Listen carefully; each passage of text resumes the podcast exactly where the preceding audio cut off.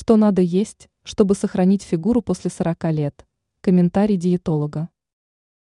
С возрастом в организме происходят изменения. В итоге поддерживать стройную фигуру становится сложнее. Поэтому следует придерживаться правильного питания, чтобы потом не сталкиваться с лишними килограммами и проблемами со здоровьем. При этом мало просто отказаться от сладкой или жирной пищи. Надо включить в рацион продукты, которые положительно влияют на обмен веществ. Подробнее о том, что именно надо добавить в свое меню, рассказала диетолог Кэтрин Джервасия, пишет Шифайнс.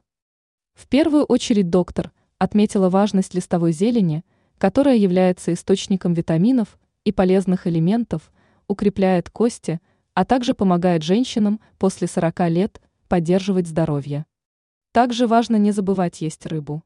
Порекомендовала специалист включить в рацион лосось.